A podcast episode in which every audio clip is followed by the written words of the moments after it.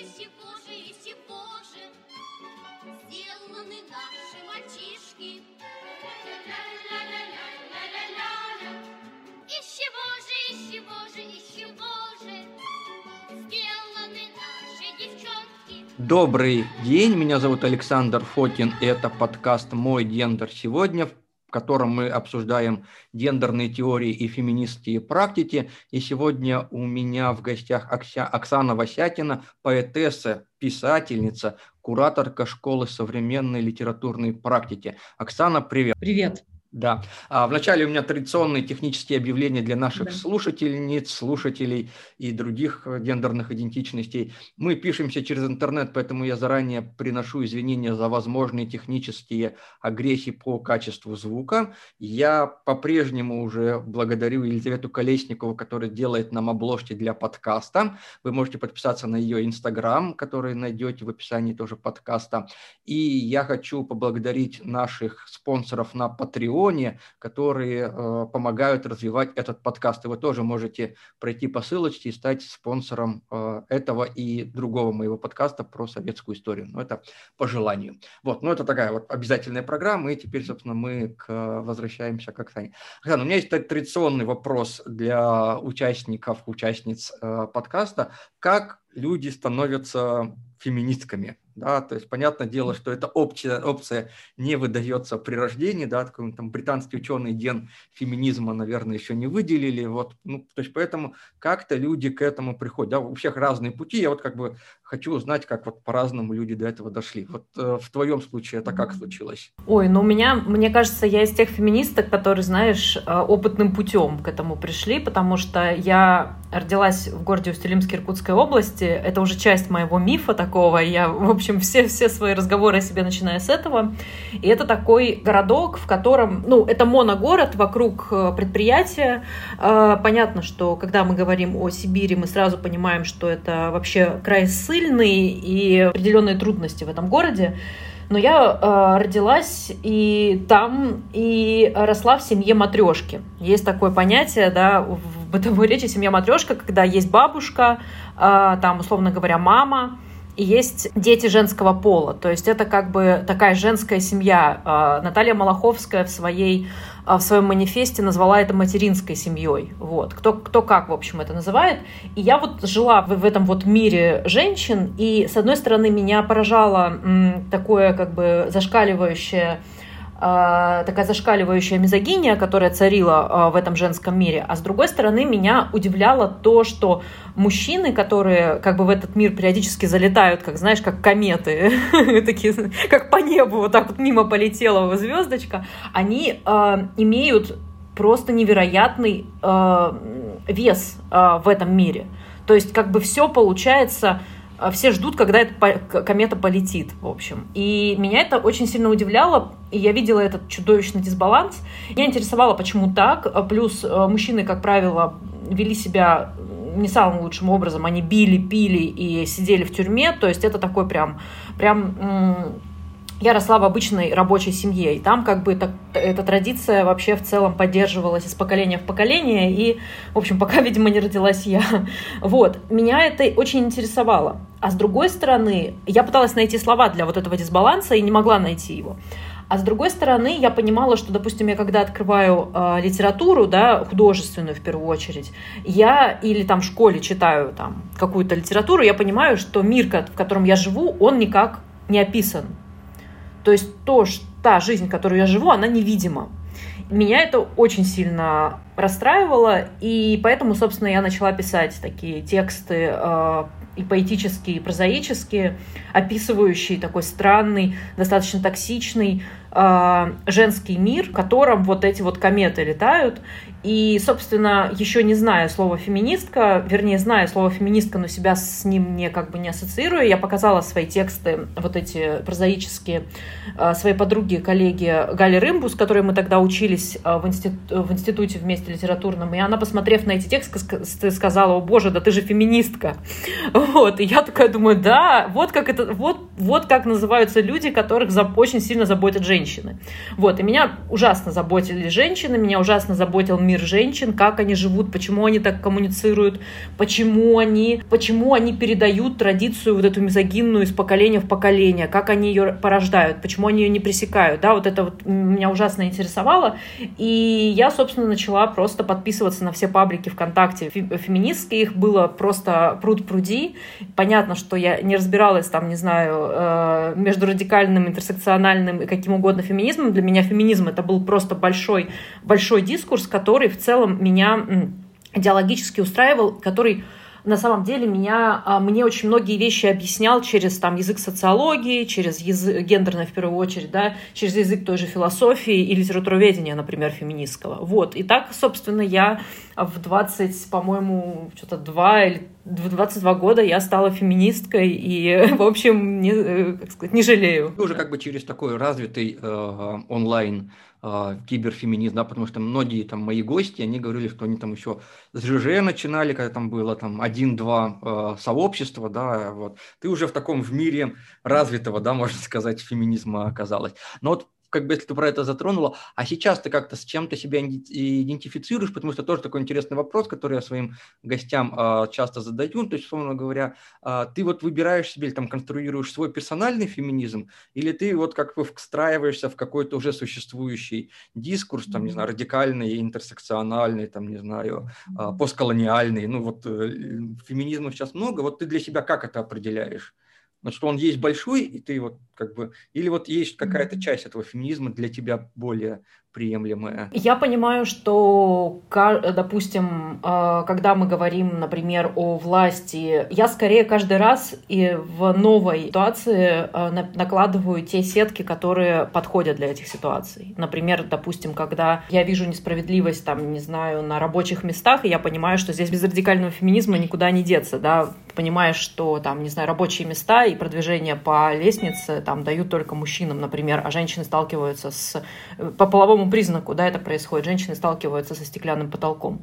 Вот, когда э, речь идет, там, не знаю, о каких-нибудь там более, более, не то, что, не то чтобы есть вещи какие-то более важные, есть э, более неважные, но друг, другие, в других ситуациях, конечно, приходится подключать как бы новую интерсекциональность, да. Та политическая ситуация, в которой мы живем сегодня, она требует, мне кажется, очень серьезных пересмотров своих даже взглядов и мне кажется, что мы уже вот э, там, не знаю, обсуждая что-то дома там или как-то вообще смотря на мир, в котором мы живем, я, наверное, больше склоняюсь к какому-то, не знаю, левому радикаль... леворадикальному феминизму, вот, потому что, ну, иначе вообще не знаю, как, как жить, вот. Но понятно, что каждый раз, оказываясь в новых ситуациях, ты начинаешь свою вот эту э, идеологию растягивать, гибридизировать и так далее, и так далее, потому что сталкиваешься с разными как бы и точками зрения, и также сталкиваешься с разными,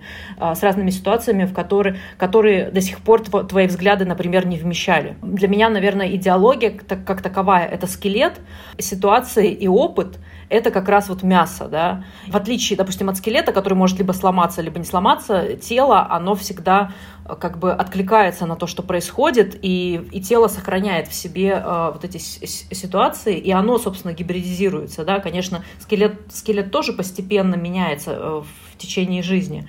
Но вот э, мне кажется, что, конечно, близки леворадикальные. Э, что ты упомянула, я про это тоже своих э, гостей стараюсь спрашивать.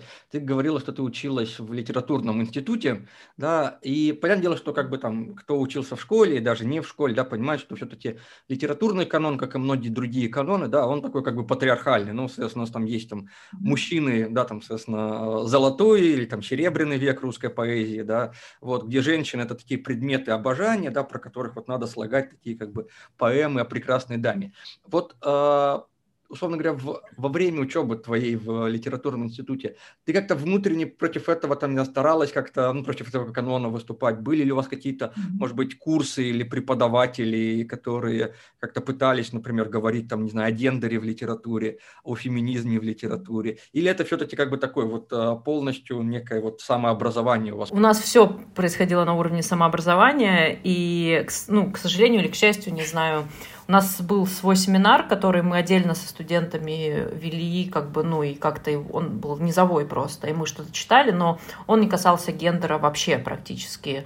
Чаще это было связано с левыми философами постструктуралистского толка, и как бы, хотя там от постструктурализма до феминизма тоже как бы полшага, да, но мы до него не дошли. Меня, меня очень волновало, что я не вижу предъявления своего, ну, как бы, репрезентации своего опыта в литературе и, в частности, философии, которую мы изучали. Собственно, поэтому я отреклась, как бы, ну, это что отреклась? О боже, я отреклась, да? А, поэтому, собственно, я пошла, тоже были свои жизненные обстоятельства, но где-то в курсе на третьем а, я перестала и посещать семинары, и я просто начала читать паблики ВКонтакте и писать тексты, которые меня интересуют. И а потом уже постепенно мои э, вот однокурсницы тоже постепенно стали там, не знаю, мы вот учились вместе с Галей Рымбу, Дашей Сиренко, Катей Захаркив. А, вернее, они учились на курс старше, я училась на курс младше, но мы были из одной тусовки, и они уже чуть-чуть попозже начали как-то эту лев... феминистские идеи э, впитывать, транслировать и э, практиковать, скажем так. Вот. Но сначала, да, я как-то в одиночестве все это делала, но мне было непонятно, мне было как-то немного одиноко в том смысле, что у меня не было на тот момент это же было уже больше, ну, считай, 10 лет назад, у меня был, не было на тот момент инструмента как бы добычи вот этих вот имен важных да, для, для поэзии в первую очередь там, или для прозы женской. И поэтому я чувствовала себя скорее таким как бы, ну, ну вот голые на ветру, знаешь, вот прям, а потому что ты не понимаешь, ты, ты не знаешь, куда обратиться, а когда ты там, не знаю, открыв, открываешь там, не знаю, учебник поэзии или, хотя такого учебника, учебника практически есть один, но сейчас речь не, не о нем. Когда открываешь э, там какие-то тексты, когда открываешь э, методические тоже всякие издания, ты понимаешь, что тебя там везде нет и тебя там вообще не стояло, как бы, да, и тебе приходится, ну, конструировать своих вот этих вот мифических, э, мифических прошлых вот этих э,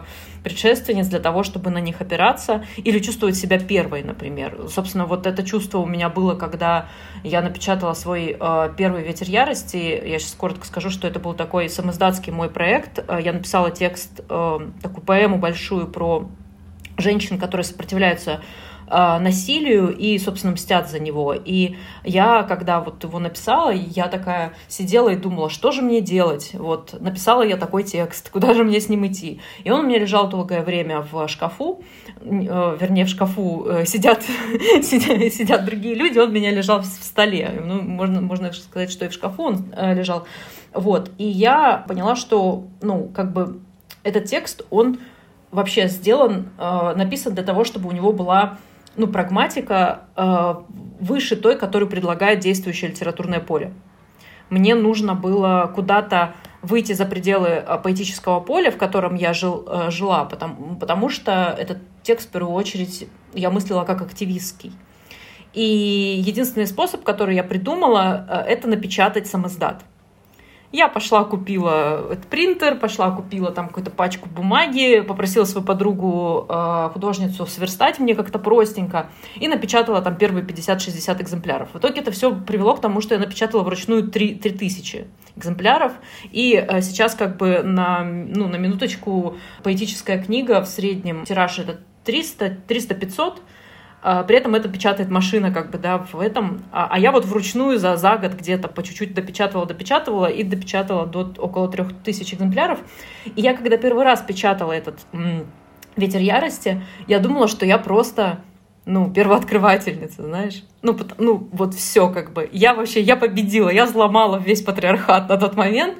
А потом я узнала, что в 79 году женщины из неофициального круга, э, из круга неофициальной культуры сделали свой альманах «Женщины России», тоже его напечатали сами. Ну, то есть понятно, что все тогда печатали сами, но они как бы в некотором смысле отслоились, да, от вот этой вот самоиздатской э, истории и сами напечатали свой журнал. Конечно, они получили там по носу и в итоге выехали все из Э, из Петербурга, кто-то сейчас живет в в Швеции, кто-то живет во Франции, кто-то живет э, в Нью-Йорке, но тем не менее, как бы вот это вот первый такой, первая попытка преодолеть это поле, да, и ко всему прочему назвать там вещи своими именами была уже сделана, но я о ней не знала. В 2016-2017 году, когда я печатала свою «Ветер ярости», я думала, что я одна. Это проблема вот этой вот преемственности да, поколений женских, а, которая есть а, в, в культуре вообще, в первую очередь, в культурной среде, потому что все время женщины как бы вымываются из истории, и в частности меня всегда удивляло вот этот Э, сексистский перекос э, в неподцензурной э, в неподцензурной литературе. Казалось бы, да, вы боретесь против любых вообще способов дискриминации, но сами внутри неподцензурной как бы среды дискриминируете и подавляете женщин. И получается, женщины в неподцензурной среде такие как бы изгои среди изгоев. То есть это двойная, как бы на них накладывалось э, двойное подавление, собственно, поэтому э, Малаховская, э, Горячева и э, там Вознесенская, и вот, вот эта компания женщин печатают свой, свой журнал «Женщины Россия». Вот, как-то... Нашим слушателям хочу сказать, что в прошлом году, э, собственно, был издан сборник э, к 40-летию феминистского самоздата, и он продается, вы можете его найти, ознакомиться как раз вот с этими советскими вариациями такого Э, неподцензурного феминизма. А, ну вот здесь тоже такое у меня вот продолжение вопрос про как раз репрезентацию опыта. А вот, условно говоря, вот на твой взгляд, понятное дело, что мы тут за всю, скажем, не знаю, э, фем-литературу, фем-поэзию говорить не можем, но вот на твой взгляд, да, вот что делать как бы с э, существующим литературным каноном, да, ну, мы все знаем там, что в свое время Маяковский предлагал сбросить там Пушкина с парохода современности, да, потому что он не отвечает. Вот на твой взгляд, вот с, так скажем, вот с этой с классикой, ее надо как-то, не знаю, там сдать в музей, в утиль, повесить как бы а, объявление, что осторожно сексизм, а, или вот, или что, или, или, например, с поэтессами, да, то есть, ну, мы знаем, да, там у нас есть Ахматова, Цветаева, там из литературы Дипиус, да, там чуть более поздний Белла Ахмадулина, вот как бы к ним тоже как относиться, как, условно говоря, к предтечам а, вот, женского опыта или как женщинам, которые вот пошли на, как бы, не знаю, коллаборацию с патриархатом и так далее. Да, вот тут, на твой взгляд, как быть вот с литературным каноном? Есть же несколько вариантов, да, можно действительно все закрыть в шкафу, но в этом нет смысла. Я думаю, вот у нас как раз в школе сейчас э, готовят проект мои коллеги, э, я в нем, не знаю, буду, ну, в смысле, он пока на, на стадии подготовки, они хотят э, делать дисклеймеры для, для, э, для произведений классических, вошедших в канон. Но мне кажется, что еще, ну, помимо вот такой работы, да, это же тоже работа комментатора, это же очень сложная, большая работа, это нужно нанимать, там, не знаю, огромное количество специалистов, которые будут сидеть, перечитывать, писать комментарии и все такое прочее. Мне, так, мне вообще в целом такой подход близок, потому что, ну, тут же еще помимо, там, не знаю, э, феминистского, феминистской прагматики у этого всего всего есть же еще же и классовое. Понятно, что там Бунин, Толстой, Пушкин и все, и все другие а, писали дворянскую литературу.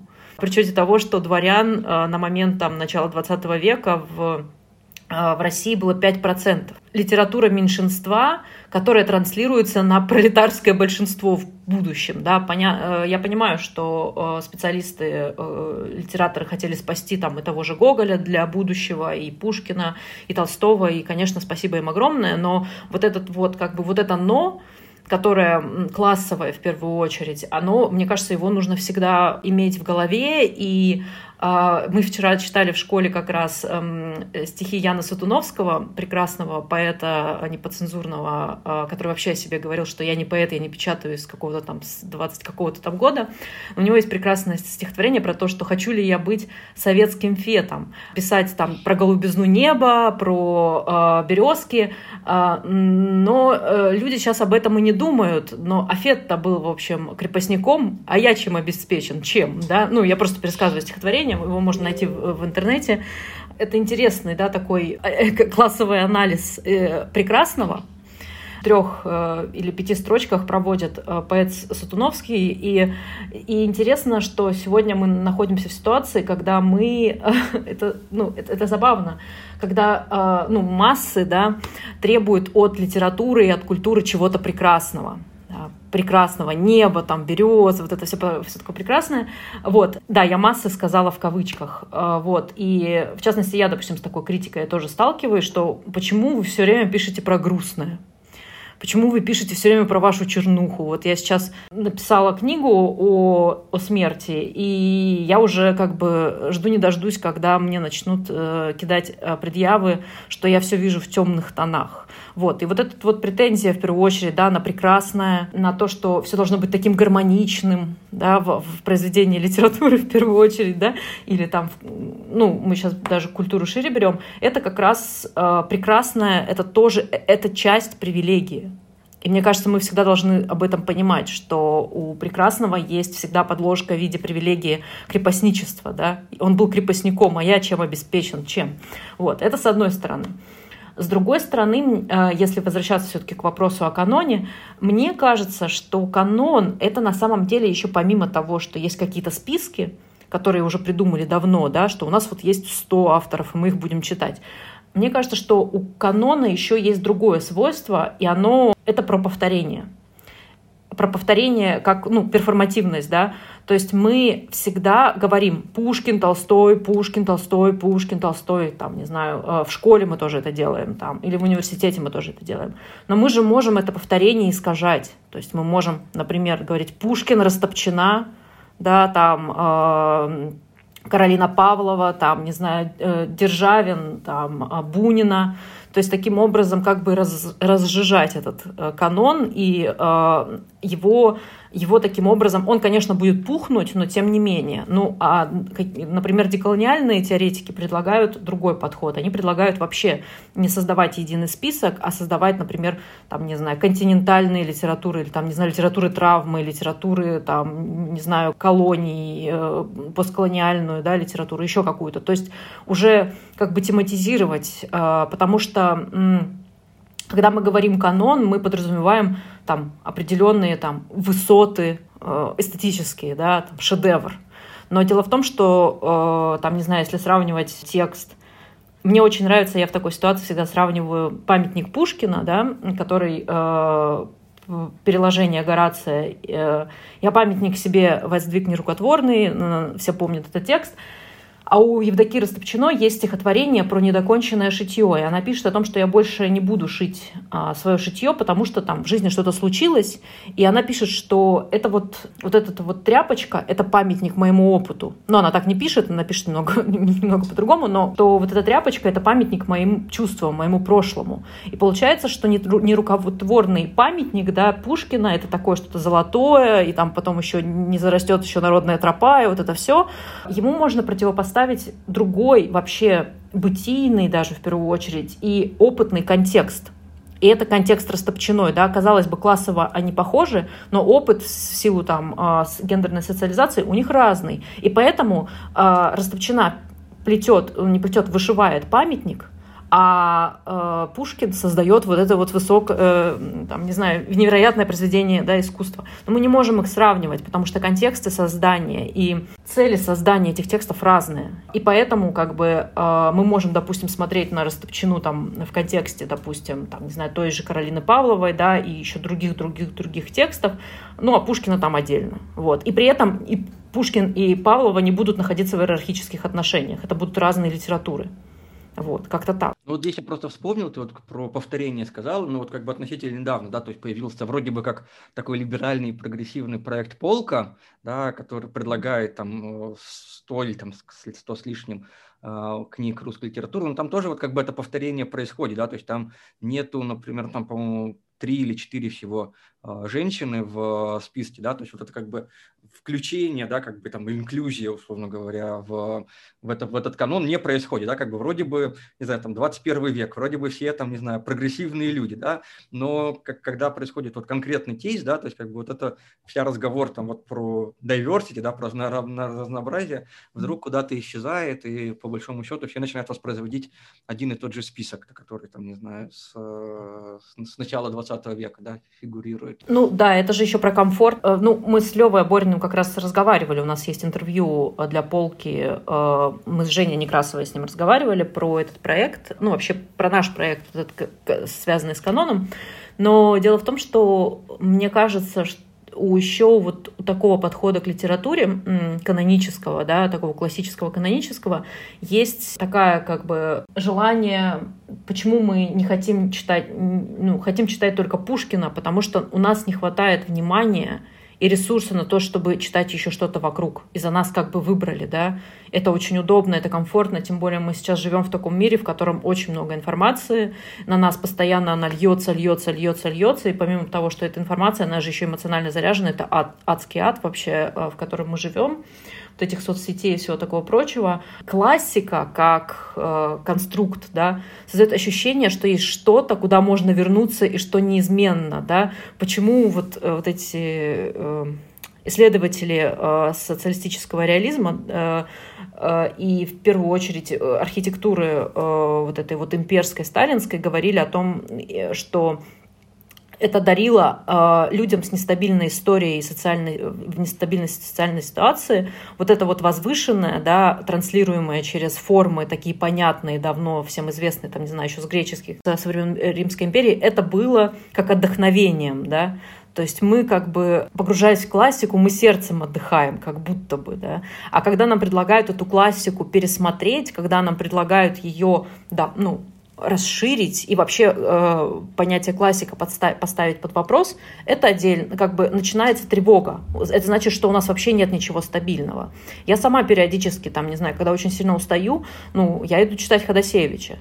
Да, и как бы Ходосевич такой последовательный пушкинист, э, ну, он мне просто по, по темпераменту ближе, и поэтому я там открываю стихотворение про то, как Москва его там выкормила, там, все такое, или там обезьяну, да, в тот день была объявлена война. И себе спокойно как бы прочитываю три стихотворения, отдыхаю и иду. Конечно, у литературы разные функции, да, кто-то открывает новые миры, кто-то расширяет представление о реальности, а кто-то туда сбегает для того, чтобы, ну, хоть чуть-чуть отдохнуть. И мы не можем как бы а, винить людей за то, что они хоть где-то ищут отдохновение. И поэтому как бы это сложно, сложная этическая да, дилемма, но с другой стороны а, мы сейчас живем в такой ситуации, когда множество миров, и у нас может быть мир, где классика и так останется то, что было классическим, а есть мир, а, в котором классика, не классика, а классика как таковая будет отменена, и появится новый принцип, принцип классификации текстов литературы. Ну давай тогда как бы от э, классики, от прошлого уйдем и вернемся в настоящее, да, и поговорим про современное, да, там русскоязычное, например, пространство.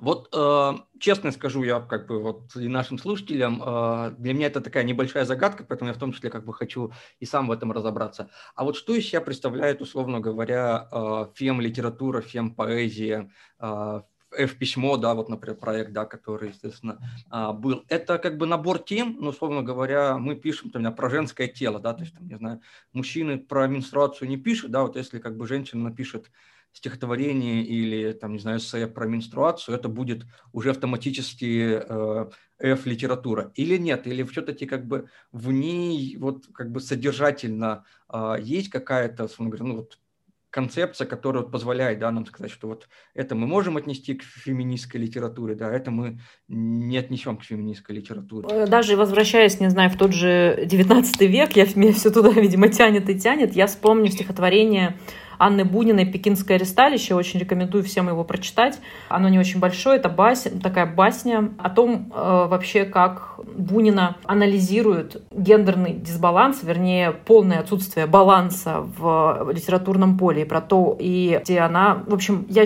просто рекомендую, очень рекомендую этот текст, потому что там она как бы в такой ироничной... Она еще классицистка, она еще только переходит постепенно в романтизм, но она в ироничной э, манере с помощью аллегории истории э, пекинского ресталища описывает ситуацию, в которой женщина оказывается в публичном пространстве. Публичное пространство ее там не ждет. Как бы, да. И она, э, ее позиция в этом стихотворении ясна. Она критикует этот, этот порядок. Вот. И на минуточку Бунина начала изучать э, в 21 год, по-моему, только языки и математику, в то, вре- э, в то время как ее ровесники, мужчины с, со времен еще школьного обучения знали несколько языков и математику, и астрономию, и все, что нужно было на тот момент там, в 19 веке знать дворянину. А я, она там вышивала и Библию читала. Все, весь, весь ее, как, ее skillbox. Вот. Ну, в общем, и я считаю, что пафос вот Буниной, он очень феминистский. Этот текст написан в 1810 году. Мне кажется, что мы сегодня можем называть феминистской литературу, и в которой есть критика, с одной стороны, критика текущего э, гендерного порядка, а с другой стороны, попытка выстраивания гендерных утопий. Это вот, если говорить широко, да, то есть это литература, у которой есть эмансипаторный очень э, заряд. Но это, это, это, эта эмансипаторность, она же может проявляться на разных э, планах. Например, вот это может быть репрезентация невиданного, невиденного, не описанного ранее опыта, да, например. Мне первое, что в голову приходит, например, быт лесбиянок, да, вот как, например, Екатерина Симонова в своих таких очень документальных, спокойных, близких к прозе стихам пишет о том, как бианки живут в Екатеринбурге и, в общем, описывает то, как они в секонд-хенде выбирают шматье какое-то. С другой стороны, это может быть а, работа на уровне языка, например, да, и э, в этом смысле, там, не знаю, там, может быть, Екатерину Захаркив назову, которая вообще занимается конструированием новых Э, языков э, или там, не знаю, Анну Родионову, они занимаются более сложными молекулярными штуками, они встраивают в свои тексты, там, не знаю, технологии и все такое прочее, да, и они тоже описывают какую-то реальность. Но, с другой стороны, мне еще вот близ, близок другой эмансипаторный принцип литературы. Это, я это называю возвращением собственного тела. Э, например, вот я приведу в пример Э, стихи Анны Глазовой, она, казалось бы, с, первой, э, с первого взгляда никто ее феминисткой это особо не назовет, потому что, ну, вот Анна Глазова такая прекрасная поэтесса, всеми признанная, все классно. Хотя она как бы себя не отделяет от феминистского дискурса вообще, как бы она всегда поддерживает, э, она более старшего поколения. Она переводчица поэта Целана и, филолог. Э, живет, э, по-моему, в Германии она или в Америке, я уже сейчас не вспомню. И она как бы наследует традиции Целана, такой поздний, поздний модернизм со сложными, со сложными синтаксическими сбивами, сбивками внутри строки, постоянная как бы... То есть ты когда читаешь эти тексты, тебе нужно очень много внимание уделить им. То есть, когда мы читаем, например, историю про то, как две лесбиянки выбирают шмотки в секонд-хенде, в целом для нас это знакомая, ре... Э, знакомая реальность, мы просто там, ну, как-то себе ее представляем, и вот и она происходит, да. Когда мы читаем тексты Глазовой, это вот такие вот маленькие текстики, в которых она описывает очень сложные телесные процессы. Такие, как бы, они, с одной стороны, на, на уровне звука работают, эти стихи. Можно будет тоже, наверное, прислать какую-то ссылку да, на подборку. Вот. А с другой стороны, я заметила, что когда я эти тексты читаю, там, например, есть э, очень строгая рецептурность, например. У нее есть такое, такое стихотворение, она пишет, как писать не, не тяжелые книги, и дает такой свой очень сложный рецепт. То есть это рецептурность, да, вкраивание, а, ну, такой повседневной женск, женской, в кавычках, да, а, как бы практики, которая якобы присуща только женщинам, да, составлять рецепты и по этим рецептам что-то делать, да. И она вот описывает, как писать эти книги, и оказывается, что очень сложно писать не тяжелые книги, и там а, у нее пишет и она послед, в последней строчке такое по бумаге текло, а попало живым. То есть, казалось бы, да, из мертвого. Э, и получается, что через эту рецептурность она нам передает сложный очень как бы образ жен... пишущей женщины, которая не как бы э, не рожает, например, да, как это часто говорит, о боже, я вынашивала этот текст, родила, да, как бы э, подразумевая, что вот это вот рождение, оно как бы в некотором смысле тебя используют как пространство, да, как матрицу, и ты просто э, не зависишь и никак не влияешь на этот текст. То есть агентности тебя э, лишает это, ну, как бы, этот, э, это представление о творческом процессе. Глазова, наоборот, пишет, что для того, чтобы написать несложные книги, нужно сделать то и то, и то, и то, и то. Да, у этого, с одной стороны, она как бы наделяет агентностью того, кто пишет эти книги, ту, кто пишет эти книги. Но, с другой стороны, это очень интересно, когда ты читаешь эти тексты, тебе нужно весь свой сенсорный аппарат, который у тебя есть, напрячь для того, чтобы представить, что там происходит. И вот это вот такая через текст ситуация встречи со своим телом, потому что ты начинаешь чувствовать кожу отдельно, ты начинаешь чувствовать, как у тебя мозг шевелится. Но это может быть похоже с тем, как Хайдегера читать, я не знаю, ну, как бы, если для философов пытаюсь объяснить, да, если философы слушают. Или там, не знаю, Джудит Батлер читать, но это еще более, как бы, более тяжелые книги в случае Глазовой, и ты начинаешь чувствовать всю сеть своих капилляров, ты как бы телесно переживаешь этот текст, и вот в этой, в этой ситуации, встречаясь со своим телом, ты им как бы заново начинаешь владеть. Феминистская вообще повестка, она же про возвращение себе тела в первую очередь. И это как бы, мне кажется, предельно феминистские тексты, которые ими не, ими не кажутся. Такая, вот, вот такое у меня есть. У меня есть своя внутренняя как бы категоризация, есть, условно говоря, тексты репрезентативные, есть тексты утопические, да, репрезентативные показывают какой-то мир, да, который еще не показан. Утопические — это те, которые строят языковые и, э, там, не знаю, и гендерные утопии, а есть вот тексты, которые возвращают тело.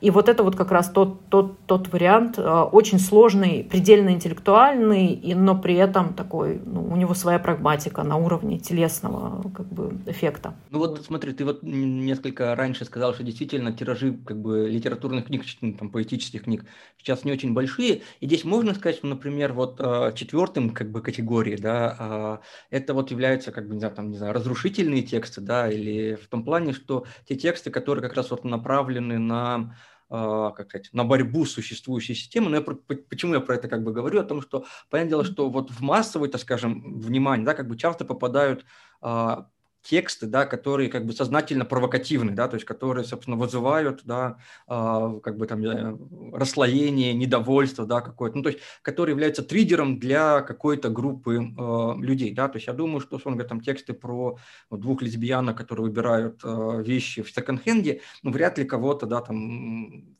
сильно ну, там, возмутят, да, ну, наверное, кто-то возмутится, но это не так.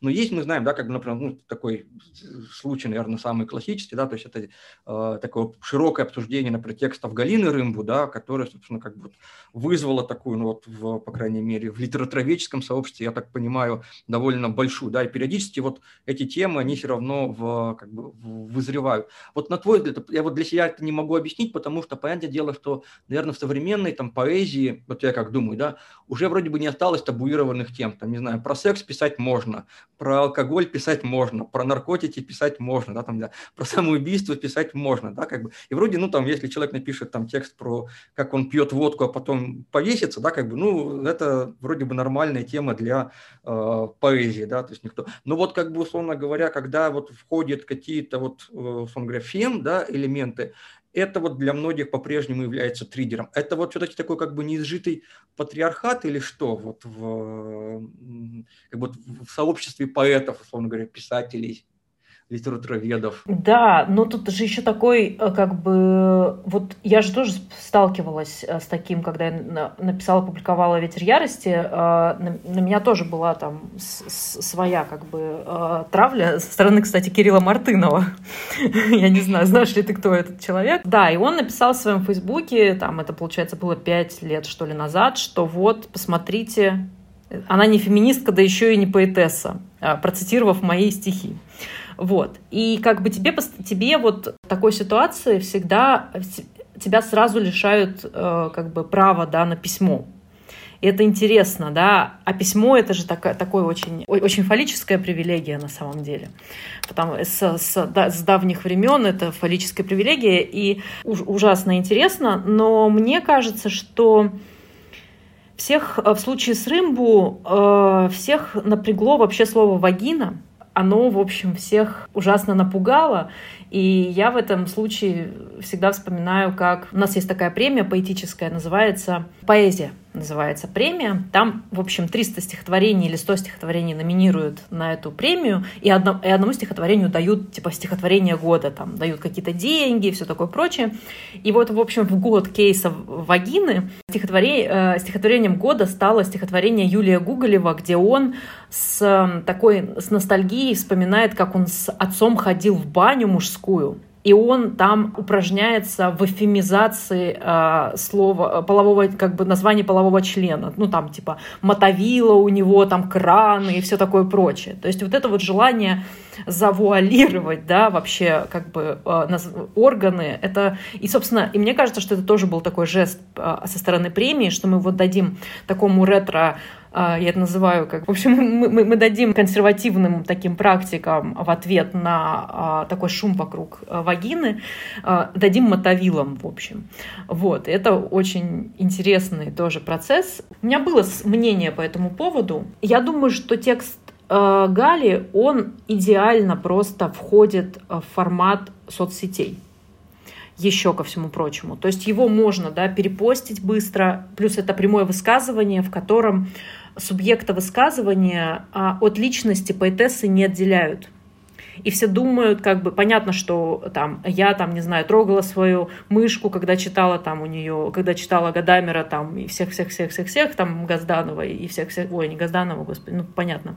Вот, и все сразу начинают представлять себе Галину Рымбу, которая трогает свою вагину. И это как бы э, всех начинает возбуждать по-разному, да. Конечно, это начинает возмущать. А, но прикол в том, что а, поэзия а, и вообще любое искусство, даже если оно предельно документально и даже автодокументально, мы все-таки имеем дело с фикшеном нельзя это забывать. Понятно, что мы сегодня говорим не лирический герой, а субъект высказывания, да, и все такое прочее. И часто субъект высказывания близок к, лирич... Э, близок э, к биографическому э, субъекту, ну, как бы к биографическому автору, но вот, этот, вот эта близость, собственно, всех и возмущает. Мы не пишем, да, в соцсетях, вчера я там, не знаю, мастурбировала на, не знаю, кроликов, жующих травку. И здесь вот это происходит. И, но с другой стороны, а, Рымбу, она же пишет, а, она пишет, и а, это мой манифест, и она пишет, что вагина, как таковая в конце своего текста, она может как бы может победить, да, всем есть до нее дело, но она все равно победит. И действительно всем становится, как бы, здесь мы видим прагматику, да, а, поэтического текста. А она пишет, всем есть, э, в общем, этим, как бы, силовикам есть дело до, до моей вагины, эм, государству есть дело до моей вагины, медикам есть дело до моей вагины, а тут еще и поэтам есть дело до моей вагины, но я все равно, как бы, побеждаю, да, это, э, это, мой, это мой манифест. И в целом, как бы, она этим текстом предсказывает то, что то, то, что происходит. Я не думаю, что этот текст как бы идет на какое-то разрушение. Ну, я вообще считаю, что поэзия, особенно феминистская, она вообще не занимается разрушением. Я считаю, что она занимается обогащением. То есть это, э, это же разные вещи. Разрушать — это достаточно деструктивная штука. Я считаю, что она просто занимается расширением тематическим и методологическим поэзии вообще. То есть почему, ну, то есть там, я не знаю, когда э, футуристы там, не знаю, сбрасывали э, Пушкина и Лермонтова с кораблей, или когда акмеисты противостояли символистам, мы сейчас можем говорить, что течение там ну, сейчас я не, литер... не литературовед, ничего такого не могу сказать, ну, но могу предположить, что э, в будущем мы же сейчас не можем оценить те э, события, как-то исторически, да, в исторической перспективе. Но потом мы, скорее всего, посмотрим и увидим, что той же логики, в которой называли акмеистов, например, это будут, будет феминистская поэзия ты как бы связана, да, с проектом F-письмо, да, и вот тоже был такое э, обсуждение, когда проект F-письмо получил, да, премию Андрея Белого, но от него, от, от этой премии отказался, да, как бы вот. И в этом плане тоже, как бы, ну, мне кажется, ну, это как бы, как, как, я вижу, да, какая-то попытка разрыва, да, между, вот, он говорит, старой литературной традицией и попыткой вот формирования новый. Вот как бы на твой взгляд, все-таки вот как бы э, вот действительно F-письмо или там F-литература, она пытается обогатить старую литературу, или она пытается выстроить какую-то параллельную структуру, как бы э, отбросив, вот, там, не знаю, пережитки вот этой старой там, традиции, канона и так далее? Я еще тут должна говориться, что я к фем-письму как проекту отношусь э, не прямо. То есть я... это очень сложное... Фем-письмо — это очень сложный большой такой как бы э, проект, похожий скорее на, вот, на грибницу, да, и при этом он же гибридный, он есть в интернете, он есть в офлайнах, а вот сейчас делается фестиваль, а потом в рамках фестиваля будет издаваться антология фе феминистских текстов, и я бы сказала так, я бы сказала, что это Галин проект, который э, вышел из-под контроля, да, но который изначально подразумевался как неконтролируемый, да, и он таким стал. Да, то есть он сам по себе живет, развивается и все такое прочее. И, например, вот, допустим, был кейс, когда а, редакторки фем-письма отказали мне, мне в публикации а, на фем-письме. Вот.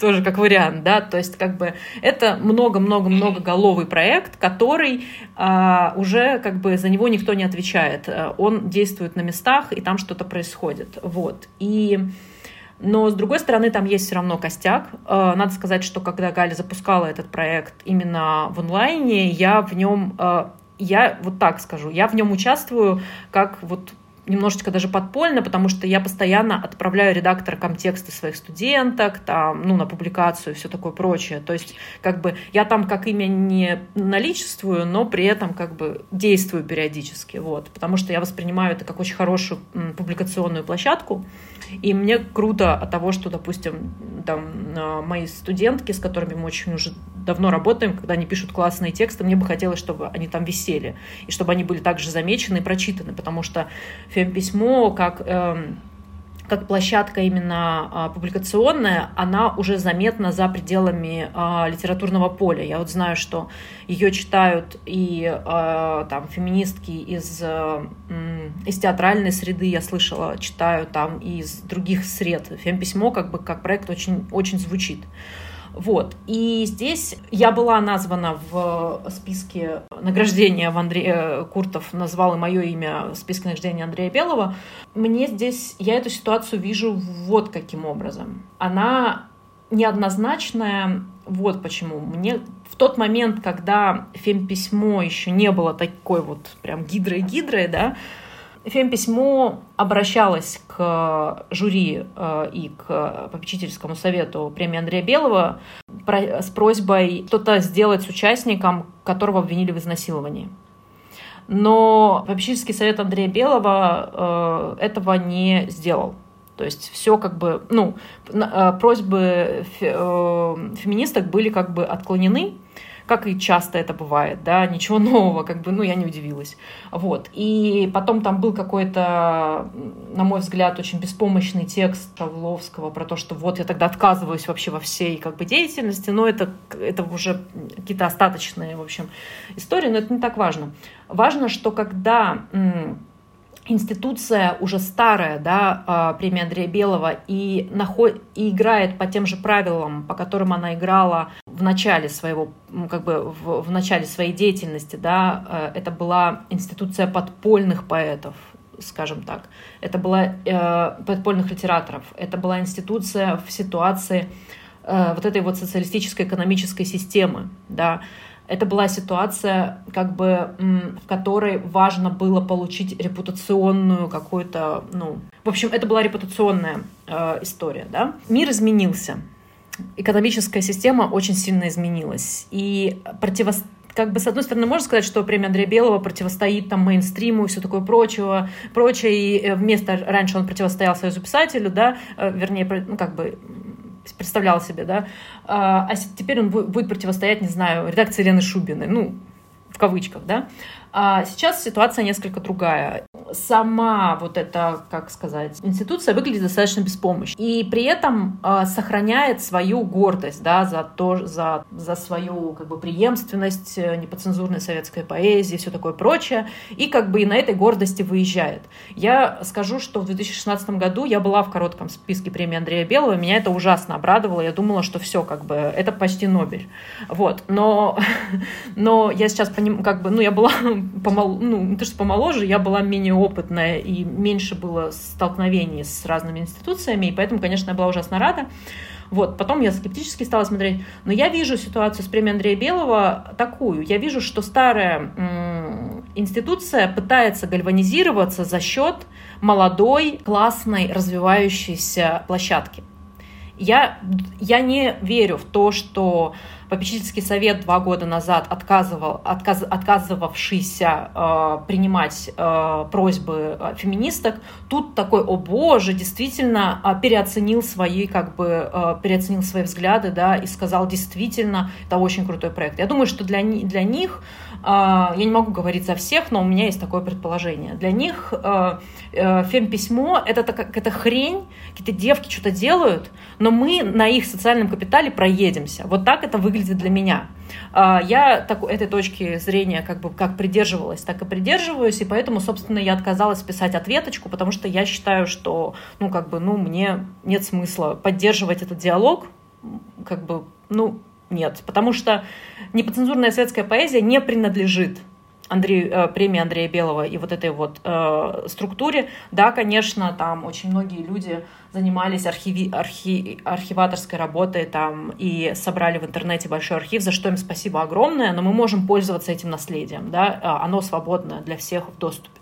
Вот, и поэтому как бы Э, это, это вот такой важный момент. С большим уважением, конечно, отношусь к этой работе, но все, давайте закроем этот разговор. Вот, но я вижу, что это, знаешь, вот бывает такое, часто рассказывают, батя вечно как бы бил свою дочь, дочь ему говорила, батя не бей, батя не бей, батя не бей, а потом батя состарился, а, без ног, без рук лежит в своем каком-то там доме престарелых и звонит дочери и говорит, пожалуйста, забери меня к себе. Ну, как бы, типа, а ты что меня бил, да, всю жизнь? Непонятно. Типа, ты не мог нормально изначально со мной э, отношения выстраивать, уважительные, там, не знаю, сохранять границы, там, слушать, что я говорю, да? И это вот очень частая такая, как бы, я переношу часто на семейные отношения такие взаимодействия, ну, как часто, там, не знаю, про Путина, да, говорят, что он насильник, который не выходит из дома там. Или вот здесь то же самое, этот батя, который, в общем, вел себя как, как, как, как плохой человек, он, в общем, э, уже без рук, без ног пытается что-то добиться. Вот. Я так вижу эту, эту ситуацию, и коллеги из фемписьма видят ее иначе, они пытаются выстроить э, диалог, как бы там некоторые пытаются вообще на, на какой-то соглашательской какой-то там волне подъехать э, к Дмитрию Кузьмину и там и все такое прочее. Меня это все как бы не особо заводит. Мне не хочется на это тратить свои силы. Что у многих, так скажем, ну вот в широких массах, да, есть такое стереотипное представление, что поэт это как бы такой вот человек, который там по зову мус, да, там создает какие-то произведения. Но в целом как бы литература и поэзия это индустрия, да, то есть как бы, то есть есть там, не знаю, журнал журналы, есть премии, есть э, какие-то там, не знаю, сборники, да, там, ну, есть сайты и так далее. Вот э, целом, на твой взгляд, ну, если по твоему опыту, вот э, литературная, поэтическая э, тусовка, да, как бы э, среда, она, во-первых, насколько, так скажем, условно говоря, токсична, да, она назовем как бы вот этим словом, да, то есть, ну, понятно, что мы там знаем про, ну, периодически возникают кейсы в Э, вузах, да, где там, соответственно, э, вскрываются домогательства, ну, там, благодаря, допустим, там, МИТУ мы вот знаем, что в кинематограф, да, это все такая, как бы, ужасная структура, там, про музыку и так далее. Ну, поскольку поэзия сейчас не такая, как бы, хайповая, да, условно говоря, э, сфера, там, как, условно, какой-нибудь тикток, тикток или хип-хоп, да, как бы, про это меньше говорят. Но вот в целом, условно говоря, это по-прежнему, не знаю, там, вот, э, токсично или вот, условно говоря, чтобы стать, там, известной поэтессой, надо вот писать стихи в духе Аха Стаховой и вот что-то подобное, типа там любовь, страдания и, и, и так далее. Или все-таки как бы вот э, э писать э, стихотворение про Вадины, и это ты не встречаешь там, не знаю, просьбы измените, там, как не завуалируйте и так далее, когда отправляешь какой-нибудь. Вспоминается мем, да, снимаешь сцену, вы правда продюсер.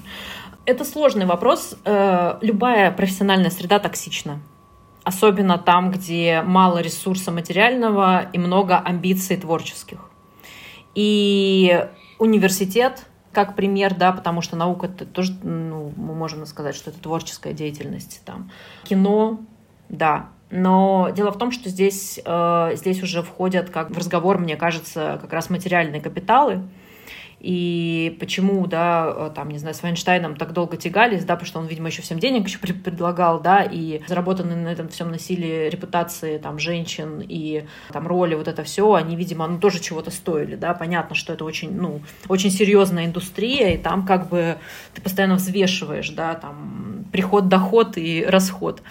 А в поэзии денег нет – Особенно, когда мы говорим про а, такую поэзию, которую например, которую, например, представляю я. Конечно, когда идет речь об Ахастаховой, например, да, это другая система вообще координат, и там принято называть это сетевой поэзией или еще какой-то, но мы, конечно, будем скорее понимать это как такую, не знаю, ну вот э, мы как раз с Рыбу про это разговаривали, она это понимает как поп-музыку, да, есть там, не знаю, академическая, когда со сложными там всякими экспериментами и всем прочим, собственно, чем, допустим, занимаемся мы, да, казалось бы, эти лесбиянки, да, которых репрезентируют, репрезентируют, казалось бы, такой простой, с первого, с первого взгляда, такой простой текст, но тем не менее он воспринимается как, как, как академическая музыка.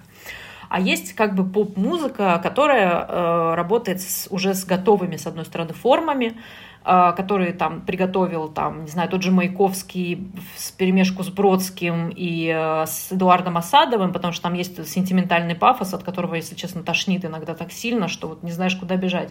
И, и туда еще всасываются а, менеджерские всякие штуки, потому что вот это такая, ну, назовем это индустрией, хотя сложно назвать это индустрией, там, я думаю, денег, в отличие от поп-музыки, намного меньше.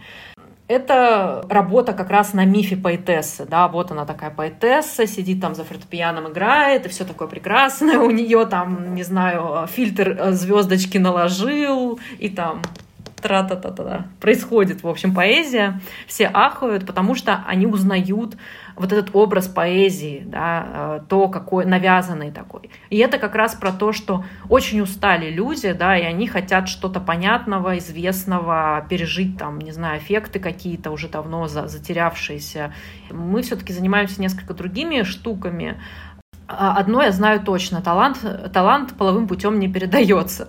Вот. И социальный капитал половым путем тоже не очень передается, и это факт. Ты пока как бы, ты можешь там, я не знаю, спать с кем угодно и делать что угодно, но пока ты свои стихи э, хорошие писать не будешь, тебя особо никто не продвинет. Но с другой стороны, например, мы можем вспомнить э, жену э, Лимонова, например, Щапову, да, прекрасную. Как, э, я все время вспоминаю, когда про нее говорю, Сабгир про нее пишет, что Елена Щапова там красавица, э, невозможная, лежит на пляже, все пялятся на ее ноги, а она все только думает, что я о стихах. Вот. При этом где Лимонов, да, и где Щапова. Ну, Щапова вышла замуж за какого-то там, не знаю, графа или короля, снимала, снялась в нескольких фильмах, красавица страшная. Ну, в смысле, э, страшно себе представить, какая красавица там. Если загуглите, посмотрите, какая она великолепная. Но дело не в этом. Дело в том, что она писала достаточно талантливые стихи. Ее называют поэтессой Леонозовского круга, но и метод, которым она пользовалась, пиша свои стихи, он в целом близок Леонозова, но она пишет, но она, за ним, но она делает это все равно, ну, скажем так, по-женски, да, и она пишет о личной какой-то судьбе своей сложной, там, о бабушке, еще о чем-то, в то время, когда леонозовцы, там, не знаю, тот же Игорь Холин смотрит на то, что происходит в соседнем бараке, как то, кого насилуют.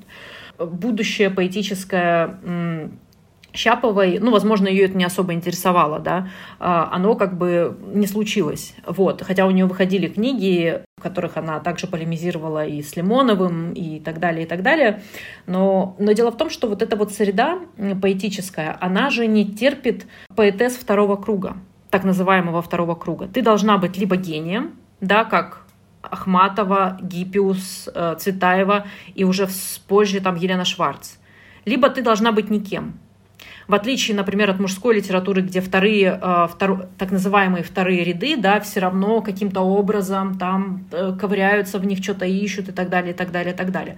Здесь ты либо Шварц, либо ты никто. И это вот гендерная такая, это вот гендерный дисбаланс, который в том числе вот в в, архиви, в архивировании происходит. У меня вот недавно э, студентка делала доклад, и выяснилось, что вот в этой вот есть такая прекрасная антология э, века самоздата, и там по группам поэты сгруппированы, там Леонозовская школа, там такая школа, сякая школа, концептуалисты. И тут стоит шестидесятники, и там Евтушенко, Вознесенский, кто там, не помню, кто еще с ними, а Ахмадулина не названа. То есть ее просто как бы не написали и просто не опубликовали двух стихов даже. И в этом как и это веч, вечная история, да, в которой мы живем. Поэтому, собственно, допустим, круг э, фемписьма такой, сложно, сложно назвать его кругом, да, вот эта ризома фемписьма, она скорее воспринимается как такая очень демократичная, потому что каждый голос, он ценен, и мы, если честно, я думаю, что это сейчас э, как бы настра... настраивается на историческую прагматику, потому что мы не знаем, как а, выстрелит тот или иной, а, та или иная поэтика в будущем, как на, э, потому что мы не всегда имеем актуальный инструмент для того, чтобы эти тексты понимать. Как, например, вот у меня есть любимая книга а, Кирсти Эконен, это такая эстонская исследовательница Серебряного века, она через, э, пользуясь феминистским инструментарием, э, вытащила такую поэтессу Людмилу Вилькину, которую, про которую вообще никто не знает, э, которую в Серебряном веке все тыкали в то, что она эпигонка Наид Гиппиус. В итоге из-за того, что ее все время тыкали все носом, что она вот эта вот эпигонка, она, естественно, недолго жила, она отыграла вот этот декадентский сюжет, когда она там рано умерла и все такое прочее, там, по-моему, страдала зависимостями какими-то. Ну, в общем, вечная вот эта вот фем-фаталь, которая э, была модна э, в Серебряном веке. Но Кирстеканен читает вот эту, читает э, Вилькину, от которой осталась тонюсенькая книжка, которая называется «Сонеты», по-моему, так называется. Там, а нет, сад, мой сад, по-моему, называется этот, этот, эта тонюсенькая книжечка. И выясняется, что вот эта вот эпигонка Зинаиды Гиппиус, используя, просто тогда невозможно было это прочитать, используя э, эстетический инструментарий символистов, делает на самом деле прорыв в женском письме, потому что она вместо того, чтобы отзеркаливать в своих текстах постоянно мужскую фигуру, она на место мужской фигуры ставит женскую. Ее как бы адресат — это женщина и она постоянно как бы с этой женщиной диалогизирует. Э, представить себе такую нефаллическую структуру да, адресации очень сложно в поэзии там, начала, э, конца, конца 19 начала 20 века, но это тем, тем, тем не менее происходит. Но ее как бы все макали головой в грязь и, в общем, домокались, про нее никто ничего не знает. Ну и, в общем, э, и сегодня это тоже как бы понятно, что медиапространство работает так, что ну, условно говоря, многие знают Галю Рымбу. А многие знают там, даже за пределами поля, да, Многие знают Дашу Сиренко, потому что она делает э, много слэш всяких деятельностей, там, не знаю, у нее там и активизм, и она сейчас занимается политикой, начинает заниматься политикой и все такое прочее. Там. Кто-то знает меня. Может быть, это еще... Э, но что будет в будущем, вот эта вот прижизненная популярность и знаменитость, она вообще ничего не говорит, как бы она нам ничего не даст. Вот. Как мы будем в будущем не мы, а уже они, кто-то в будущем, если это будущее случится, будут читать эти тексты, и вообще будут ли нужны им эти тексты, это тоже вопрос, да, как они будут, что им будет нравиться, с, как, с помощью какого инструментария они будут эти тексты оценивать, описывать и выбирать, это это вообще отдельный разговор.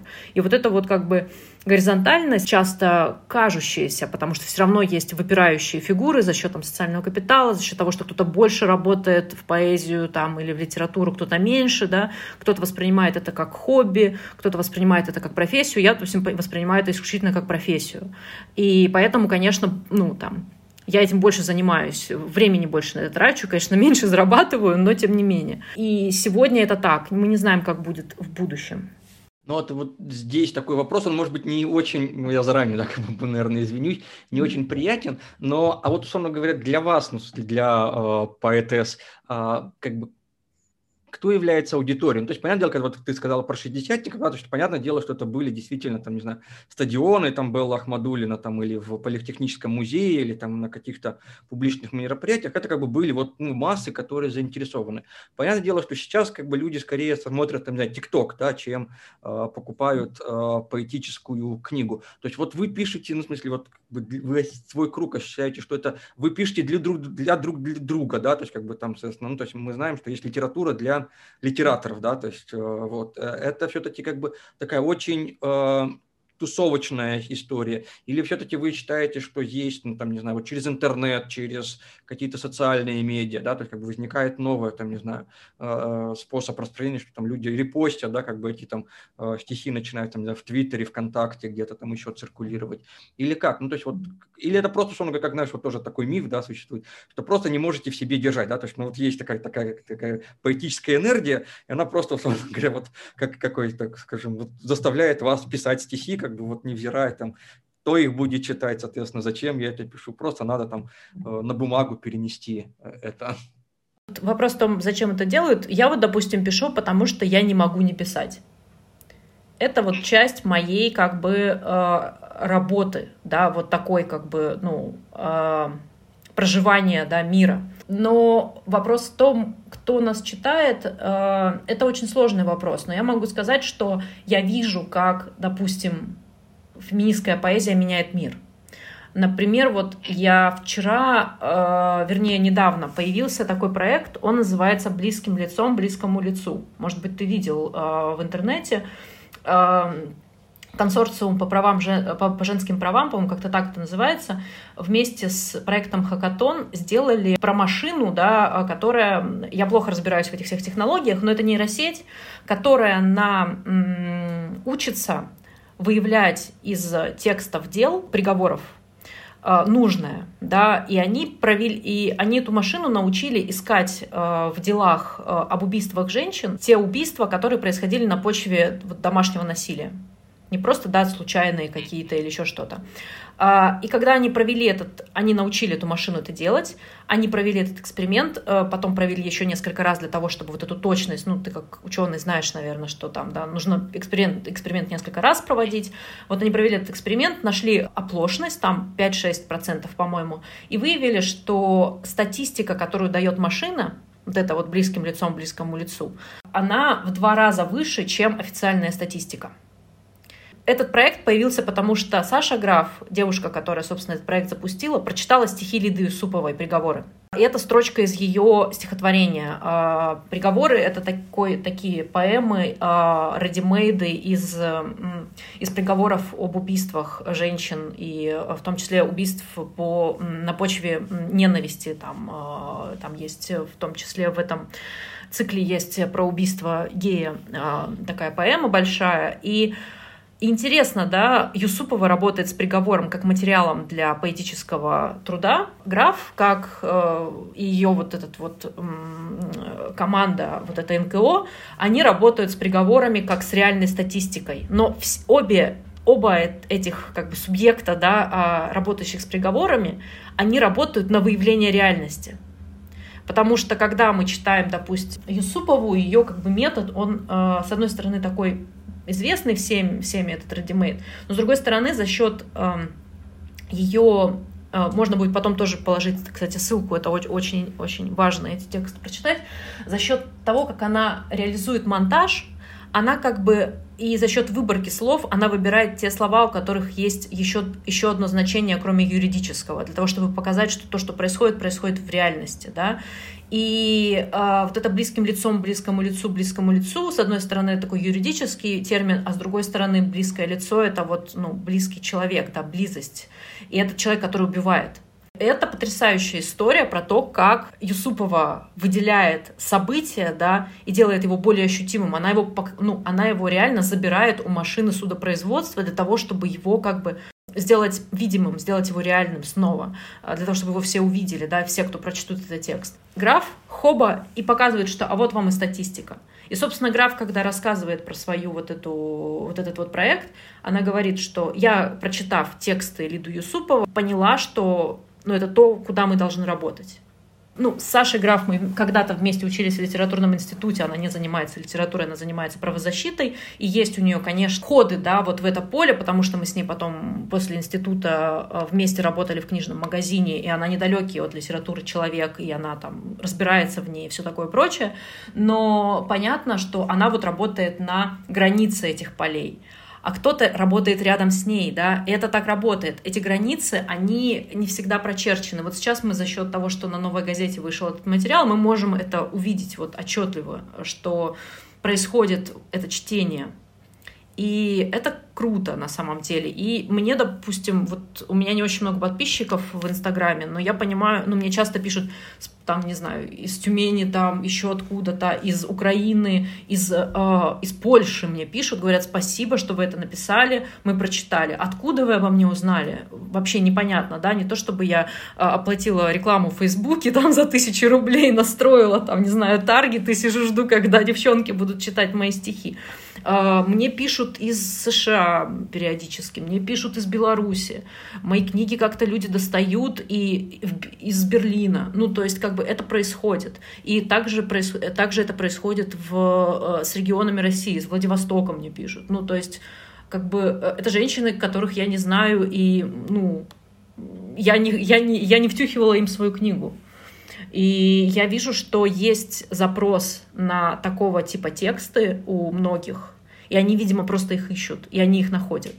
Читателей Пушкина в начале XIX века было не так много, как э, в советское время. Мы должны это понимать. Тиражи были там такие же 200, там 300 экземпляров. Читать просто умели не все, да. А, сильно не все. Эти 5%, видимо, и потом еще... Да, люди, которые обслуживают церковь, да, потом еще какие-то более-менее, там, не знаю, а, образованные, там, не знаю, какие-нибудь Морозовы, да, вот эти вот все очень богатые люди царской, э, царской России. Поэзия нужна не всем. Мы просто должны это понять, но у нас она как бы нужна на уровне риторики. Да? Мы русские, мы читаем много, мы там, не знаю, пишущая, читающая нация, вот эта вся хрень, которую часто говорят. Просто нужно забыть об этом и понять, что поэзия нужна не всем, а те, кому она нужна, они ее находят.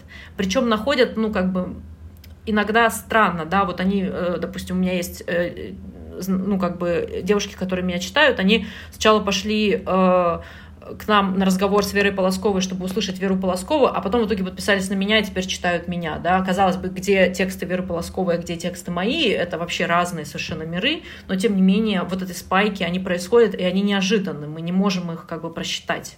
Вот, как-то так. Да, ну вот здесь как раз про вашу активность, э, если можно, то как бы э, расскажешь. То есть вот я нашим слушателям хочу сказать, что с 1, получается, по 7 марта 2021 года да, пройдет онлайн, э, первый онлайн-фестиваль феминистского, феминистской литературы. Вы можете как бы найти, я, наверное, дам ссылку на сайт, вы можете там зарегистрироваться и поучаствовать. Но в целом ты можешь рассказать, как бы, вот, в чем идея да, этого фестиваля, вот зачем, что, как бы, почему? Я опять начинаю с дисклеймеров. Я сейчас а, фестиваль этот больше не организую, я его запустила, как бы я запускала этот проект, и, собственно, вышла из него, когда он уже стал запущенным. А, меня попросила помочь Галя, я ей помогла как бы его типа сделать продукт, скажем так, да, и уже э, запустить. Я так бы, наверное, определила миссию. Она двойная. Первое — это сделать какой-то, ну, срез, да, показать самим себе, потому что работаем мы на я могу сказать, что за эти там пять лет, что существует э, фемписьмо как вот эта площадка и семинар, я вижу, что наворочено очень много. И это очень круто. Появилось огромное количество авторок, появилось э, огромное количество форматов новых и так далее, и так далее. И мне вот кажется, что этот фестиваль, он в первую очередь про срез сделанного. То есть мы уже там, у нас есть там, не знаю, сейчас скоро будет антология, да, у нас есть своя, э, свой круг э, пишущих, свой круг анализирующих то, что мы делаем и так далее, да. С другой стороны, это популяризаторская э, опция, также вот женщина, не знаю, девушка, которая ищет, там, не знаю, то, что то, что она еще найти не может, но, допустим, хочет, да, э, наткнувшись, там, я не знаю, на Вилладже, на объявление, не объявление, а новость э, о том, что будет э, фестиваль, она сможет на него прийти и послушать. При этом сможет это сделать из любой точки мира потому что он будет онлайн, и живя там, не знаю, в США, можно послушать, да, или там ну, живя США это еще как бы это можно послушать, а живя где-нибудь в Череповце, например, это сделать сложнее, ну, в смысле, по, приобщиться к э, феминизму и литературе. Ну, я не знаю, мне вот, меня вот позвали недавно во Владимир прочитать лекцию по феминистскому, э, про, про феминистскую литературу, и у них уже целый будет фестиваль феминист феминистской культуры, насколько я понимаю, и это очень круто. То есть это очень маленький город, понятно, что это недалеко от Москвы, там два часа, но тем не менее э, население мизерная, как бы все окей, но тем не менее у них уже будет свой фестиваль феминизма, э, где при этом он не просто фестиваль феминизма, он будет можно будет тоже, наверное, ссылку скинуть, вдруг кто-то из Владимира слушает разговор. Он даже еще и благотворительный, то есть они его, они все деньги с этого фестиваля собирают и э, отдают э, организации, которые помогают женщинам, пострадавшим от домашнего насилия. То есть это уже как бы схема, да, по которой люди помогают друг другу, создавая события. Вот. Э, и если говорить вот про мою миссию, вот когда я этот фестиваль э, готовила, мне было важно, что мне было важно не только репрезентировать э, сообщество фемписьма, мне было важно создать, когда я Галя мне дала уже программу, я ее просто дополняла. Мне было важно создать вот эти вот ситуации э, преодоления границ сообществ. И, например, вот э, я э, позвала э, девчонок из Влага, в like, Write Like a Girl есть такая школа писательская женская, и позвала их участвовать в, в этом фестивале. Или, например, я позвала такую писательницу, достаточно сейчас знаменитую Ольгу Бренингер читать лекцию про, э, женский, э, про, про женскую литературу конца 80-х э, 20 века. Вот. И мне было интересно создать фестиваль, в котором будет много разных... Мы все трудимся на одно, на самом деле. Мы просто трудимся в разных пространствах. Кто-то трудится в академии, кто-то трудится э, в образовании. Вот я, например, преподаю э, поэзию и феминистское письмо в своей школе. И вот я как бы тоже тружусь, да. Под академией я понимаю академическую среду. Кто-то там, я не знаю, делает свой журнал, как, например, «Незнание», да. У них подход такой очень эгалитарный. Они э, получают open call, могут опубликовать вообще совершенно неизвестных людей и у них нет такого как бы э, иерархического подхода к публикации. Они публикуют то, что им нравится. Вот, это тоже такой очень, очень феминистский проект. И мне хотелось просто вот собрать всех, кто сегодня исповедует, скажем так, исповедует мои взгляды близкие моим, шутка, вот, работают в разных сферах и при этом как бы делают одно и то же дело, потому что мы, ну, делаем сегодня это дело, и я вижу, что происходит или, допустим, издательство No Kidding Press я позвала тоже. А, они издают много, э, много не, не очень много, но а, в смысле они издают феминистскую литературу переводную, женскую, да. И это тоже их помимо того, что это там книжная история, это еще и про миссию про определенную. Вот. И все как бы со своими миссиями должны, в моем там воображении, э, должны собраться и все вместе как бы побыть. Вот. Для меня вот это было очень важно. Я сделала ну, добила программу Гали до такого очень серьезного а, разнообразия, и я очень этим довольна. То есть, получается, такая выставка вот, достижений феминистской литературы. А, вот ты как действительно как преподаватель а, собственно, школы литературных а, практик, да, я всем, как бы, кто хочет, наверное, заняться литературой, советую обратиться, найти, записаться и так далее. Но вот если, условно говоря, не знаю, там, это, наверное, как бы звучит, может быть, так немножко наивно, да, но, условно говоря, если человек действительно хочет писать фем литературу, вот какие бы ты ему советы дала, вот, условно говоря, ну, как бы в таком, может быть, в базовом первом шаге как бы к тому, чтобы вот пойти по этому пути? Я бы, наверное, попросила обратиться э, к себе в первую очередь и э, при этом попытаться преодолеть тот как бы слой э, стереотипов, которые на нас накладывают, э, накладывает общество, и попытаться их либо переоценить, ну как бы переоценить, да, и каким-то образом критиковать покритиковать, а, если все-таки вот этот слой никак невозможно преодолеть, да, когда ты понимаешь, что ты пишешь, но ты, но ты понимаешь, что ты пишешь с какого-то стереотипа о себе, на самом деле, очень бли- далекого от того, что ты есть на самом деле. Да. Ну, я сейчас, конечно, так странно разрываю, да, что есть как бы какая-то, как, как будто бы есть какая-то бинарная система личности, на самом деле, ну, нет. А, это сложная достаточно такая маска все-таки прирастает к человеку, да, и все такое прочее. Вот, но, но, но тем не менее, мне кажется, что вот э, важно проанализировать вообще то, что, наверное, ты есть Это, это первое.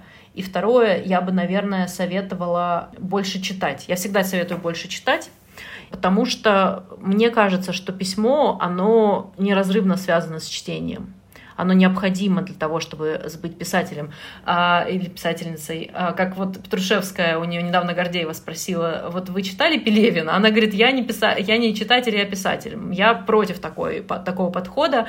Он очень такой, на самом деле, это такое кокетство. А, я знаю, что, ну, по Петрушевской видно, что читает она достаточно текстов, да, здесь это, конечно, просто такой, как бы, такая маска. А, эту маску, э, э, эта маска, мне кажется, очень вредит, а, потому потому что чем больше мы читаем, чем больше мы осмысляем написанное до нас или пишущееся сегодня, тем больше мы начинаем даже о себе понимать, потому что чтение — это один из немногих способов вообще побыть рядом с собой, мне кажется, и подиалогизировать, да, и с, и с авторкой, и с, или, за, или с автором, и, с, с, и вообще как-то себя осознать. Вот. Ну и плюс, мне кажется, чтение важно э, для того, чтобы понимать, как вообще, куда ты сама хочешь идти в письме, потому что не читая там каких-то текстов, мы можем не знать, например, понятно, что невозможно прочитать все, и я я против такого э, подхода. Типа сначала прочитаешь все, потом будешь писать. Нет. Мне кажется, важным читать еще и для того, чтобы понимать себе, свою как бы, позицию в эстетическом дискурсе. То есть это, это очень важный такой момент, потому что, допустим, условно говоря, Ахматова уже была, да, и Ахматова писала в начале 20 века и в середине 20 века, и она писала в определенной социальной и политической э, ситуации. И нужно понимать, что эта ситуация, она и формирует эту поэтику. А когда мы пишем сегодня, с 2021 года, и мы не стилизуем свою речь, а мы пишем как бы о себе, например, да, или о ком-то, то мы должны понимать, что мы живем в 2021 году, там Навальный сидит, условно говоря, да, там э, Грета Тумберг выступила, там, я не знаю, Пелевин уже написал, все уже написали, да, а я вот здесь сейчас отсюда пишу, вот, и как бы э, я, конечно, не сторонница таких стадиальных подходов э, к письму, но тем не менее нужно все равно давать себе отчет того, э, в том вообще, где ты сейчас находишься, и мне кажется, вот это вот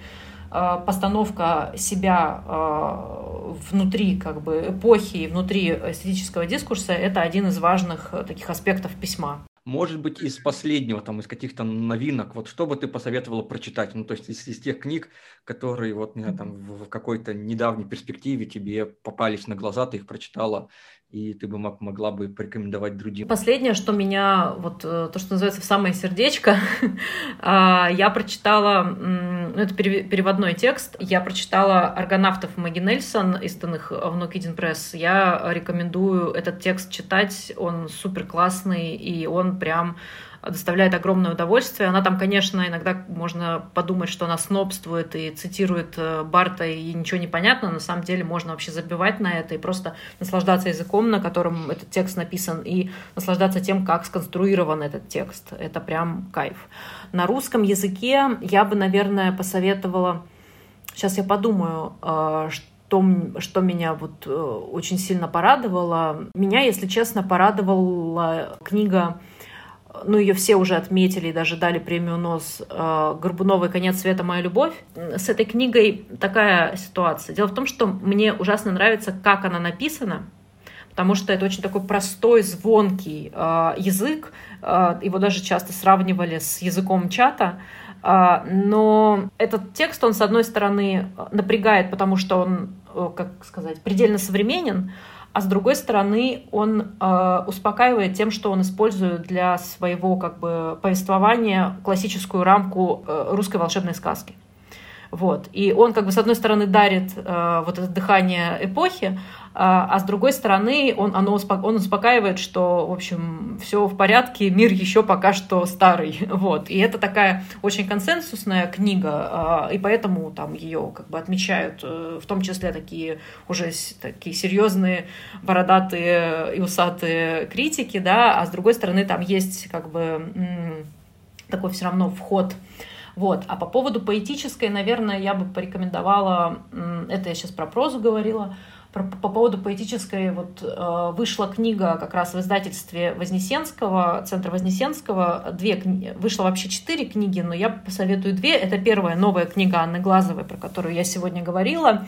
Она называется «Лицевое счисление». По-моему, она есть, она точно есть в Москве и в Петербурге в магазинах, но если вам очень хочется почитать стихи Анны Глазовой, вы можете просто загуглить э, ее Анна Глазова поэтесса «Вавилон», вот по вот этим трем, э, трем словам, и там э, на Вавилоне выложено как минимум две ее поэтические книги. Мне, нрав... Мне ужасно нравятся ее стихи, и их можно прочитать просто в интернете бесплатно. Вот. А вторая книга, которая вышла в этом же издательстве, а, это книга Галины Рымбу «Ты будущее», которая, собственно, в которой, которая, кстати, включает в себя и вот эту вот э, нашумевшую э, поэму э, «Моя вагина». И, конечно, я еще бы рекомендовала читать стихи Лиды Юсуповой. Есть в интернете, а можно купить книгу она вышла в издательстве НЛО. Я думаю, она есть, э, во-первых, во всех книжных Москвы и Петербурга точно. Ее можно где-то заказать. Вот. Но в целом приговоры, о которых я говорила ранее, можно просто загуглить. Лида Юсупова приговоры. На снобе, по-моему, три или четыре текста выходили. Можно просто вот познакомиться с, с ними. Вот. И еще, наверное, я посоветую у нас э, в школе есть, такие, есть такой проект, его ведет э, писательница Женя Некрасова. А она с нашей коллегой Олесей Трощенко делает антологии студенческие. И вот у нас выходила, вышло две антологии. Одна посвящена Конституции, она выходила на букмейте, ее можно бесплатно почитать. Это тексты, э, прозаические, поэтические тексты наших студенток и студентов. И там, э, в общем, это все было приурочено к э, вот этим поправкам к Конституции. И студентки и студенты писали новые как сказать, не новые, писали тексты по, по мотивам конституционных глав, то есть э, показывая то, как вообще закон, написанный одной строчкой, как он взаимодействует с, вот, с жизнью как таковой. Вот. И вторая антология была, она называлась «Возвращение домой», она выходила в, прямо на бумаге, если вы хотите, хотите читать, э, в, в журнале «Искусство кино» послед... предпоследний вот был, и он э, половина полностью отдана текстом про возвращение домой, потому что во время коронавирусной эпидемии все начали возвращаться домой из больших городов. И вот этим, этому явлению э, такой внутренней миграции посвящен, посвящен сборник, в частности, тем темам, как вообще наша внутренняя актуальное время и быт не соответствуют быту нашему домашнему, в котором мы росли. Это очень такой сложный а, для тех, кто постоянно ездит по стране и живет то там, то сям, очень, очень, очень понятное. Вот. Ну и от себя, наверное, я скажу, прорекламирую. У меня в начале марта выходит роман, а, который называется «Рано». Вот. Он выйдет в издательстве «Новое литературное обозрение», и я надеюсь, что в начале марта на днях она, он уходит в печать, а в начале марта он появится в магазинах и на всех вот этих платформах, на которых э, люди читают книги типа BookMate, MyBook и все такое прочее. Вот. И э, на Esquire вчера появился припринт, и можно прочитать. Только нужно будет нажать на кнопочку «Мне есть 18 лет». Ну, хотя там вообще в этом, в этом куске нет ничего такого страшного, и что можно маркировать как 18+, но я думаю, что когда читает Оксана Васякина, сразу пытаются вставить везде 18+, чтобы места свободного не было. Вот. И я очень горжусь э, этой книгой. Мне кажется, она получилась очень, э, не могу сказать очень интересная, потому что интересная мы, наверное, говорим про нарративную прозу, да, что там вот какие-то там хитросплетения и все такое прочее, но это такой, такой психологич, аутопсихологический автофикшн о том, как я, я реально везла прах матери из города Волжский, Волгоградской области, в город Устилимск в Сибирь. И это такое, как бы, с одной стороны, а, спуск в ад, да, можем вспомнить там, не знаю, Вергилия и все такое прочее, а с другой стороны, это такая, как бы, может быть, даже мертвые души. ну, то есть это такая поездка по России э, и поездка, в первую очередь, вглубь себя и в размышления о женственности, феминизме, письме и сексуальности. Это так, такое, как бы, роман-эссе, можно сказать, вот, э, автодокументальный или автофикциональный. Вот, очень рекомендую свою книгу, могу, могу себе позволить. Вот. Ага. Смотри, это сейчас не пойдет как бы в запись. Mm-hmm. А, у меня как бы вот вопросы по большому счету закончились, время там чуть-чуть перебрали. Mm-hmm. Я выключаю, да? Пока можешь не выключать. Mm-hmm. Нет, пока не выключай. Вот, смотри, а, просто это, а, я как бы в тебя говорю, что э, если я про что-то не спросил, но ты про что-то хочешь рассказать, то я могу сейчас как бы задать вопрос, и ты на этот вопрос mm-hmm. ответишь. Ну, в смысле, если вдруг про какие-то аспекты ты бы хотела рассказать, ну, как бы можно такую, соответственно, э, вставку сделать. Но я потом из этого вырежу куда-нибудь в середину, mm-hmm. вставлю, и будет смотреться как бы красиво. Но это если есть пожелание про что-то дополнительно сказать, просто но не, мне кажется, у меня нет э, каких-то дополнительных э, комментариев. Мне кажется, я все, что хотела сказать Окей. и могла, все выговорила. Тогда, соответственно, будем заканчивать. Тогда, соответственно, это был вот этот момент. Я ставлю, а, да, на... Оксана, на большой... А, ну, ты можешь поставить, да, потому что mm-hmm. как бы там... И, Оксана, большое спасибо за интересный разговор. Я напомню, да, как бы, что у нас в гостях была Оксана Васятина, поэтесса, писательница, кураторка школы современной литературной практики и много-много-много э, всего еще. Оксана, еще раз, да, как бы спасибо. Здоровья. Да. Вот. А я, да, поблагодарю еще а, наших спонсоров. Это Николас, Алексей, Татьяна, Ксения, Джим, Дарья и Артем за помощь как бы на Патреоне в развитии. Вы можете, естественно, а, подписаться и следите за выходом новых эпизодов подкаста «Мой гендер» сегодня. А на этом мы с вами прощаемся. До следующих встреч.